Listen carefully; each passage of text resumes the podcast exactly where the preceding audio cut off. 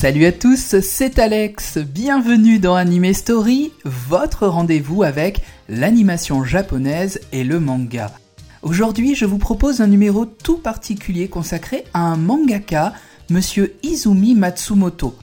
Il nous a malheureusement quitté le 6 octobre 2020 à l'âge de 61 ans et vous le connaissez certainement car il était l'auteur d'un titre très connu en France et bien sûr au Japon.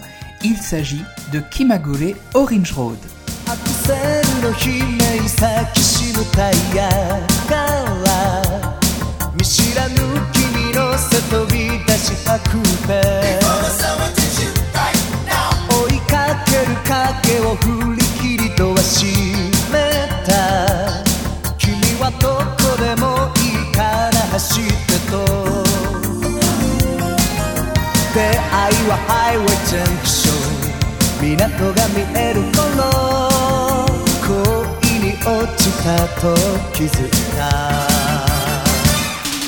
手水さまさ打ちつけより優しさが欲しいと内容のさまあどけなさで隠した人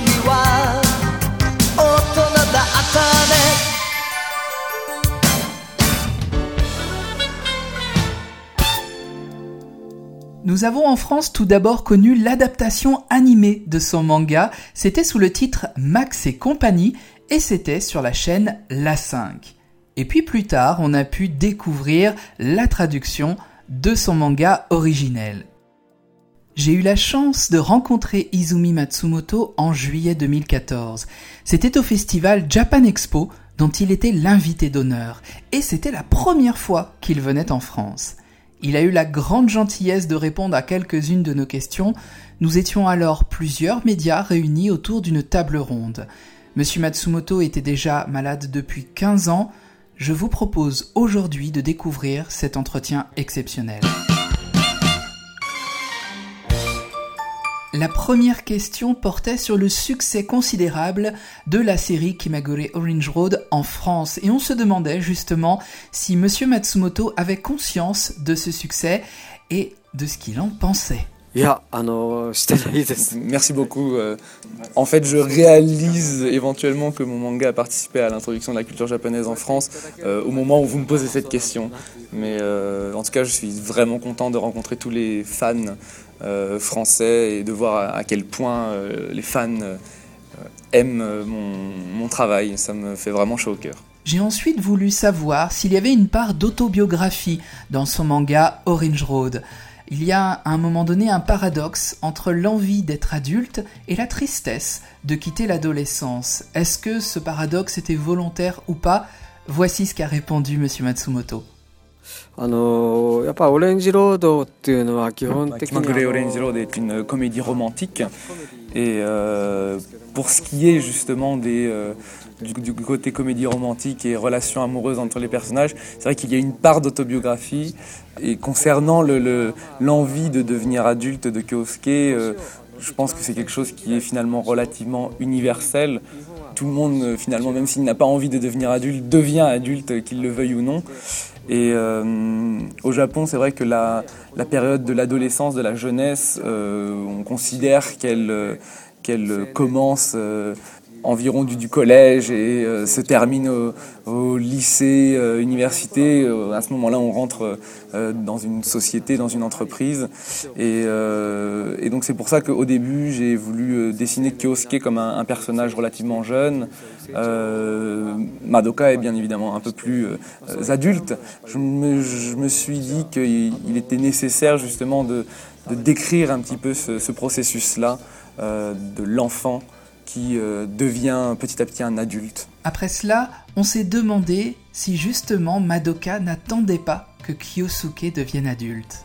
あーあそれはまああると思いますねまあ女性の方があの精神年齢っていうかまあ Oui, je どこ pense でも effectivement que Madoka a dans un coin de sa tête euh, envie que Kyosuke grandisse un petit peu. Et je pense que c'est là encore quelque chose d'assez universel. On dit souvent que euh, les, les filles sont euh, plus avancées en âge, sont plus mûres, euh, surtout à cette euh, tranche de la vie. Donc euh, oui, je pense qu'effectivement Madoka euh, attend de Kyosuke qu'il grandisse un petit peu.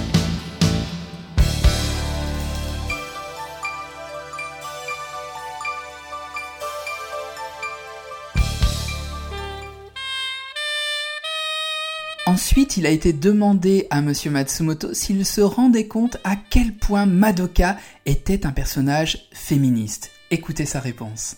まあ、あの当時あの少年漫画雑誌ではあの結構あの優等生の女の子生徒会長とか Euh, donc effectivement, jusqu'ici, euh, souvent les, les- les- les personnages féminins qui étaient euh, euh, représentés euh, dans les mangas étaient, euh, en tout cas les personnages principaux, étaient souvent des, filles euh, euh, sérieuses, qui prenaient des responsabilités, qui étaient par exemple déléguées de, déléguées de classe, donc des, filles que tout le monde est censé finalement admirer. Et euh, dans les années 80, il y a eu un, phénomène dans, le, manga qui était celui de, représenter beaucoup des, petits délinquants, des yankees. Et donc évidemment, c'était souvent des, garçons qui étaient euh, représentés euh, euh, comme des, délinquants. Et, une- un mangaka qui s'appelle, enfin une mangaka qui s'appelle Kuramochi Fusako-san. a justement dans ces, dans ces histoires représenté ces, garçons, ces délinquants qui tombaient parfois amoureux de, filles pures. Et, euh, et moi, ce que j'ai voulu faire, c'est finalement faire le contraire euh, en faisant de Madoka euh, une, une fille qui avait une apparence de délinquante, même si elle était gentille au fond, qui tombait amoureux d'un personnage masculin qui lui est plutôt innocent et pur comme Kyosuke, qui respecte les règles. Et c'est vrai qu'à l'époque, il n'y avait pas dans les, dans les mangas, dans les shonen mangas, il n'y avait pas de euh, comment dire d'histoire euh, d'amour justement qui représentait ce, genre de situation. Et j'ai voulu euh, justement intégrer ce, genre de, d'éléments dans, mon histoire. Et sinon, ce qu'il n'y avait pas, c'était le côté justement sexy des, filles. Les filles n'étaient pas représentées comme des, personnages sexuellement attirants. On les trouvait kawaii, mais on ne les trouvait pas sexy.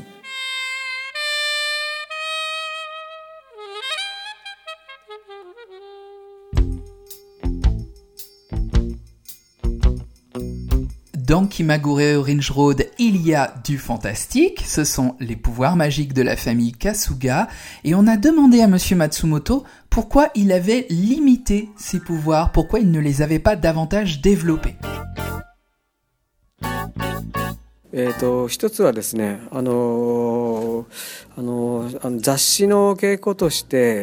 あのー週刊少年ジャンプ」自体がですね Donc à l'époque, comme je, je- je le disais, dans le Shonen Jump, il y avait très peu justement de, de, de comédies romantiques. Et euh, il y avait en fait beaucoup de, de, de shonen purs, si je puis dire. Des shonen où euh, il y a beaucoup de, de, de, de- de combats, euh, comme euh, Hokuto no Ken, Ken le survivant. Et euh, ce que j'ai voulu faire justement, c'est intégrer euh, de la, de la science-fiction, un petit peu de, de- du côté euh, fantastique dans cette euh, comédie romantique. Et en réalité, j'ai été euh, influencé par un, dessinateur qui s'appelle Anderson, Zeller Anderson, enfin, qui a dessiné un, un comic qui s'appelle People Series. Et hum, en fait, l'histoire, c'est que une, une étoile, enfin une planète éloignée du système solaire explose et euh, des parties de cette planète-là traversent l'univers et une, une de ces parties-là sur lesquelles euh, se, trouve un, peuple euh, donc extraterrestre qui possède des, des capacités extraordinaires. Ce- ce- cette météorite, si je puis dire, euh, arrive sur la Terre et euh, ce peuple finalement qui dispose de ces, capacités extraordinaires-là euh, se, cache des humains et vivent sur la 暮 Terre.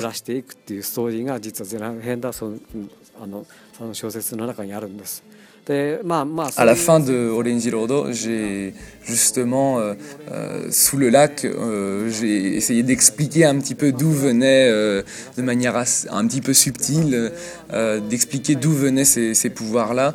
Mais j'ai toujours voulu garder cet élément-là au second degré, en arrière-plan, parce que justement, il y avait je pense, des risques que cela euh, euh, se superpose finalement avec euh, ce qui existait déjà dans le Shonen Jump, donc euh, les, les, les, les, les combats où avec Ken le survivant il dispose de capacités euh, extraordinaires, où quasiment tous les personnages ont des capacités extraordinaires. Donc j'ai toujours voulu euh, garder l'élément comédie romantique euh, au centre de mon histoire. Et je pense que c'est ça qui a marché au final. やはりあのそのラブコメディの要素っていうのを第一番目に 持ってこなければいけないっていうふうな、まあ、私たい私はまあ編集者のあのほあの方針っていうかそういうようなあの考えでそういうふうに作りました。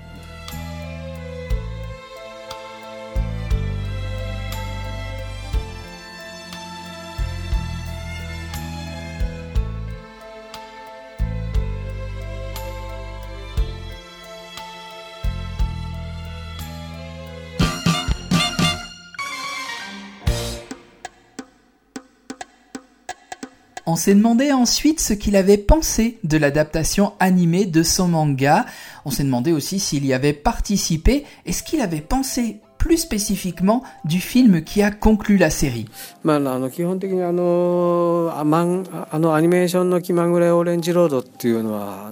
je pense que pour l'adaptation animée, euh, il y avait un très bon staff, euh, des personnes comme euh, Tomomitsu ou Takada Akemi. Et donc ces, personnes-là ont adapté euh, à merveille, je pense, mon, mon- mon travail. Je regardais euh, évidemment à la télé euh, quand j'avais le temps l'animé et je le trouvais tout à fait bien adapté. J'étais vraiment content de leur travail. Moi, j'ai commencé à pouvoir participer aux animations, aux films en réalité, à partir du moment où les euh, j'ai arrêté de publier, enfin le, Shinkimagure Orange Rodo a fini d'être publié euh, dans le Shonen Jump euh, parce que j'avais absolument pas le temps de faire autre chose à ce moment-là, devant rendre des planches chaque semaine. Et donc j'ai commencé à participer au film, au deuxième film en réalité. C'est à partir de ce moment-là que j'ai eu plus de temps pour participer à ce genre de travail. っていうのは、まあ、あの本当はあの新あの新規マゴレオレンジロード自身っていうのはあのあのきちんとした Concernant le Shinkimagure Orange Rodo, je ne le perçois pas vraiment en fait comme une suite. Euh, effectivement, chronologiquement, euh, on retrouve un, un Kyosuke qui est, euh, qui est grandi. On, on arrive dans le futur, mais euh, en réalité, c'est un Kyosuke du passé qui euh, arrive dans le futur, qui est projeté dans le futur. Et euh, c'est comme ça que la- le triangle amoureux euh, euh, ressurgit euh, plus tard. Euh, donc je pense qu'en fait, ça n'est pas vraiment une, une fin en soi, puisqu'après il revient dans le passé, il voit finalement son futur. Et donc euh, je pense qu'il y a, il est possible de, de- de voir encore une, une suite finalement euh, à Shinki Magure Orange 未 Road. 来に飛んで自分たちの未来を垣間見てくる でそしてまた戻ってきてますから、まあ、あのそれからあのああの先の未来っていうのはまだ先はあるとは自分では思ってます。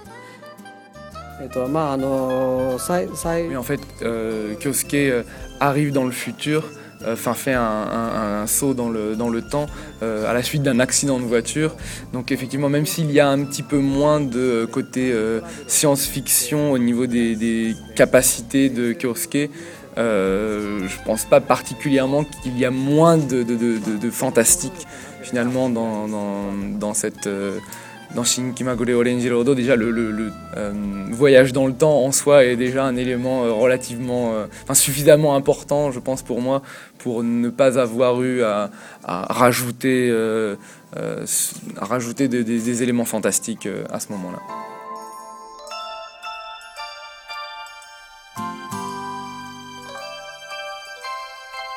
Et enfin, pour terminer, avant de nous séparer, on lui a demandé de nous révéler un secret sur le personnage de Madoka. まどかですね、えー、と実はですねあの、まあ、ちょっとあのこう日本の一部の結構濃いファンコアのファンには結構知れ渡ってる部分ではあるんですけどもあのオレンジロードの一番最初の設定っていうのは光に兄がいいましてで光の 兄はあの暴走族のリーダーをやっておりましたやっているっていう設定なんでした。 Alors certains grands grands fans japonais le, le savent, mais euh, à l'origine, euh, je comptais euh, donner un grand frère à Hikaru, un grand frère qui était en fait un Bosozoku, donc un leader d'un clan de euh, Yankee Yamoto, et donc qui était euh, très cool, qui était euh, vraiment très attirant. Et donc voilà, donc ce chef de clan était en fait euh, en relation amoureuse avec Madoka. Donc au moment où Kyosuke rencontre Madoka, en fait Madoka euh, a déjà un, petit ami en fait. Donc on est dans une sorte de, euh, non pas triangle amoureux, mais de carré amoureux. Sauf que quand j'ai dit ça à l'éditeur, euh, l'éditeur m'a dit que ça allait devenir vraiment compliqué si on rajoutait un personnage euh, comme ça. Et au début de la série, souvent on voit Madoka en train de rêver euh, à l'école, donc sur son bureau, en regardant la fenêtre. Et en fait, pour moi, c'est euh, euh, Madoka est en train de penser en fait à son petit ami, euh, qui est donc le grand frère de Hikaru. Sauf que donc l'éditeur m'a dit que ça allait être vraiment trop compliqué.